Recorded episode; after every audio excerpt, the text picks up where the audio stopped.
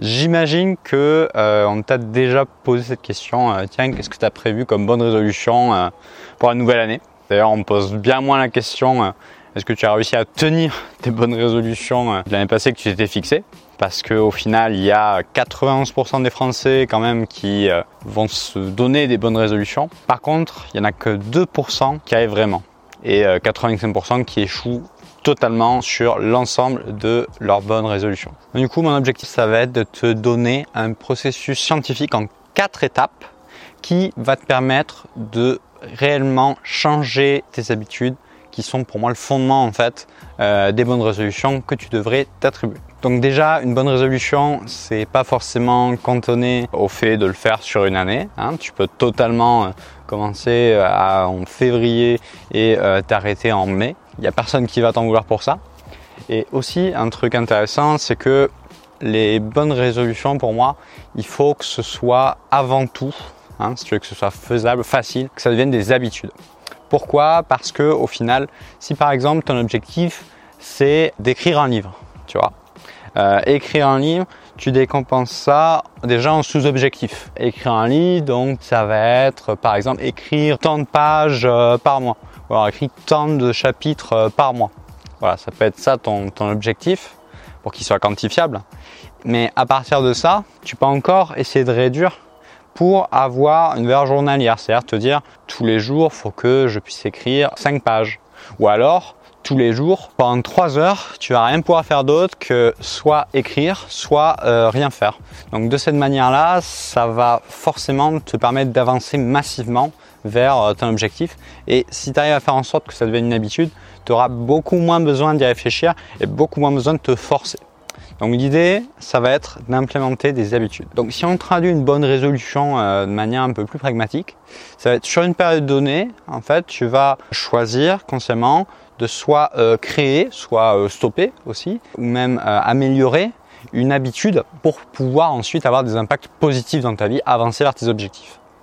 Alors, comment on fait ça? Donc, il y a un processus scientifique qui est décrit par Charles Duhigg, donc qui a notamment étudié à Yale et Harvard et euh, qui est journaliste euh, au New York Times, qui a écrit un best-seller en 2016 au sujet des habitudes. Ça s'appelle Le pouvoir des habitudes. C'est un super ouvrage avec plein d'études de cas, donc je t'engage à le lire si jamais tu l'as pas fait.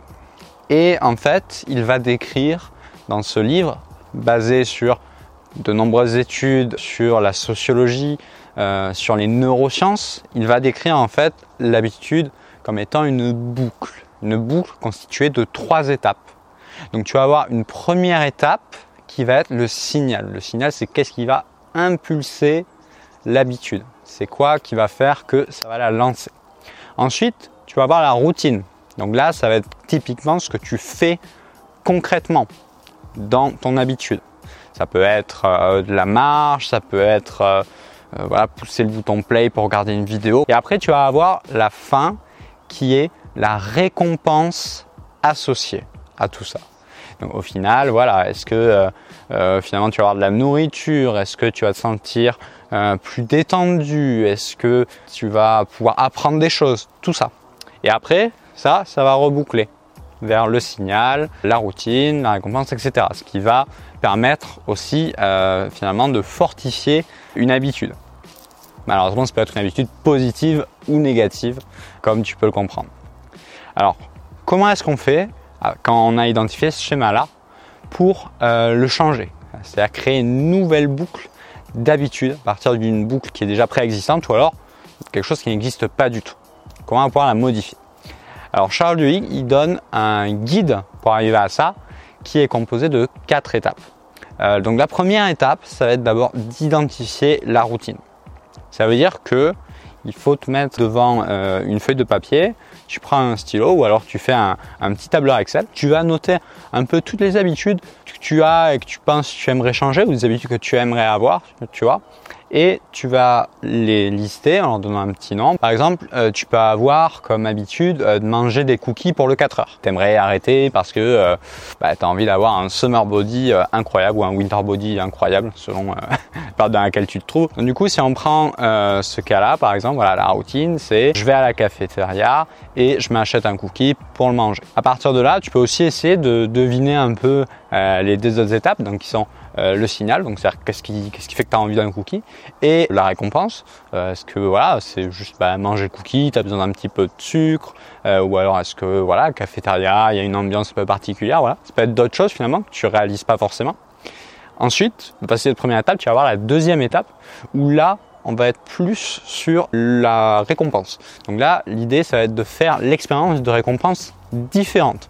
Donc, tu vas avoir envie de ton cookie, Sauf que quand tu auras envie de ton cookie, tu essaieras de euh, faire autre chose en vue d'avoir une récompense différente. Par exemple, tu vas aller euh, faire de la marche, par exemple, euh, pour te changer d'idée.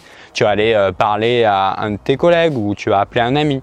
tu vas essayer de changer ça. Tu fais ça avec trois ou quatre récompenses différentes déjà pour commencer, de nature différente. Et tu vas voir en revenant euh, tu peux noter deux trois mots en fait qui vont euh, décrire un peu l'expérience que tu as eue en termes de ressenti. Voilà, tu notes trois mots comme ça pour un peu t'en souvenir. Et tu essaies de voir euh, si en faisant ça, il y a une récurrence. C'est-à-dire, est-ce que en ayant une autre récompense, tu ressens plus ensuite le besoin d'avoir ton cookie? Voilà, c'est-à-dire si tu rentres après ton petit tour à marcher, tu mets un minuteur, tu mets 15 minutes, et si tu as encore envie du cookie, là, tu peux dire que finalement, ce n'est pas ce qui est attendu euh, pour toi, pour ton cerveau. Une fois que tu identifier à peu près voilà, une autre forme de, récompense. Donc là, par exemple, ça pourrait être bah, le fait qu'à la cafétéria, tu as euh, Roger voilà, qui vient souvent en même temps que toi, et du coup, vous pouvez papoter en fait ensemble euh, généralement. Tu identifié que c'est ça en fait, tu venais euh, chercher plus que le cookie, voilà, parce que tu pouvais prendre aussi un thé, c'était totalement pareil pour toi. Ensuite, la troisième étape, ça va être d'isoler le signal. Donc là, concrètement, c'est-à-dire quoi? C'est-à-dire qu'en fait, donc un signal déjà, ça peut être assez, assez vaste dans le sens où tu peux en avoir plusieurs, bien sûr, et c'est quelque chose d'un petit peu plus dur à, identifier. Mais déjà, on peut catégoriser euh, un signal en euh, cinq euh, catégories. On va dire, on va avoir un signal qui est lié à l'heure, par exemple, il est 4 heures, il faut que j'aille manger le cookie.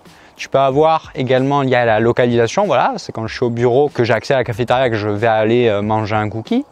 ou alors c'est quand voilà, je suis en salle de réunion, je pense à manger, etc. Tu vas aussi avoir l'action euh, précédente. Est-ce que finalement c'est euh, bah, après une réunion un petit peu tendue, tu vas avoir envie de ton cookie? Est-ce que également tu étais entouré? Donc c'est-à-dire quelles étaient les personnes en fait euh, qui tu étais? Ça peut être aucune en fait aussi. Ensuite va y avoir le nombre de personnes et leur nature. Est-ce que tu étais entouré de collègues? Est-ce que tu étais tout seul? Est-ce que tu étais avec ta famille? Etc. Ensuite, tu vas avoir l'état émotionnel, c'est-à-dire euh, est-ce que tu étais plutôt stressé, au contraire plutôt détendu, est-ce que tu étais nonchalant, voilà. Essaie de mettre des mots sur ça. Donc c'est pas forcément facile, mais déjà ouais, tu peux te faire un petit tableau euh, Excel. Tu prends cinq situations où ça t'arrive d'éprouver ce besoin d'aller manger ce cookie et euh, tu essaies de décrire en fait dans chacune des, cinq catégories euh, le contexte. Voilà, par exemple, il était 15h47, euh, j'étais en salle de réunion avec euh, des collègues, je me sentais un peu stressé parce que je devais préparer un point important en amont de la réunion et le présenter. En action présente, ben, voilà, j'ai préparé du coup la réunion.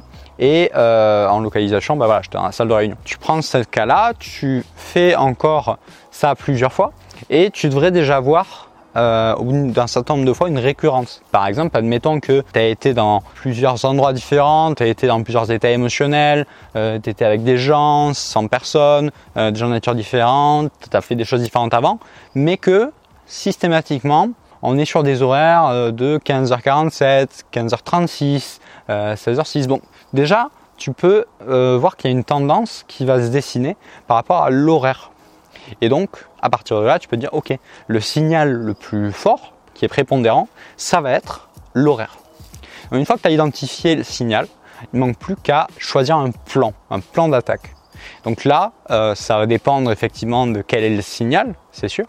Mais l'idée, ça va être vraiment de changer ta routine à partir de tous les éléments que tu as sur ta boucle d'habitude. Admettons qu'on reprenne l'exemple. Donc, le fait d'aller manger un cookie, c'est euh, donc lancé par l'horaire. Voilà, c'est quand tu es euh, vers 15h30, 16h que tu en as envie. Et en termes de récompense, finalement, ce que tu attends, c'est plus d'être avec quelqu'un, voilà, d'être avec Roger par exemple, pour pouvoir échanger, partager, un peu détendre. À partir de ça, tu te mets une alarme à 15h30, 16h, qui sonne une pause pour toi, où tu vas euh, t'arranger pour aller voir des collègues ou aller voir spécifiquement Roger pour pouvoir parler. Et ensuite, tu reviens. Sans faire de passage forcément par la cafétéria. Mieux ou pas. Et à partir de là, ton besoin sera comblé, le signal aura été pris en compte et ce sera beaucoup plus facile pour toi d'arrêter de manger euh, le cookie qui était finalement comme prétexte pour euh, pouvoir parler avec quelqu'un.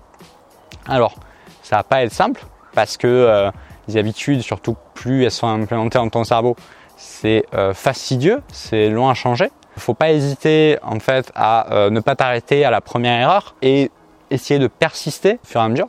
Pour ça, tu peux par exemple t'aider euh, d'une application. Moi, personnellement, j'utilise HabitHub, mais tu peux utiliser Loop, qui est une application euh, qui est à la fois gratuite et open source, qui va te permettre de faire un suivi euh, de ses habitudes. C'est quelque chose qui peut aussi vachement te, motiver et t'aider à, à mesurer où est-ce que tu en es. Et au fur et à mesure, alors c'est pas forcément 21 jours, ça c'est un peu un, mythe qui existe sur internet, mais c'est une durée qui n'est pas du tout euh, validée scientifiquement. Mais en tout cas, euh, au bout d'une certaine durée, en fonction de la dureté euh, et l'implémentation de ton habitude, tu vas pouvoir la changer et du coup petit à petit reprendre finalement une forme de contrôle sur ta vie parce que c'est bien de ça qu'il est question pour pouvoir bah, l'impacter positivement.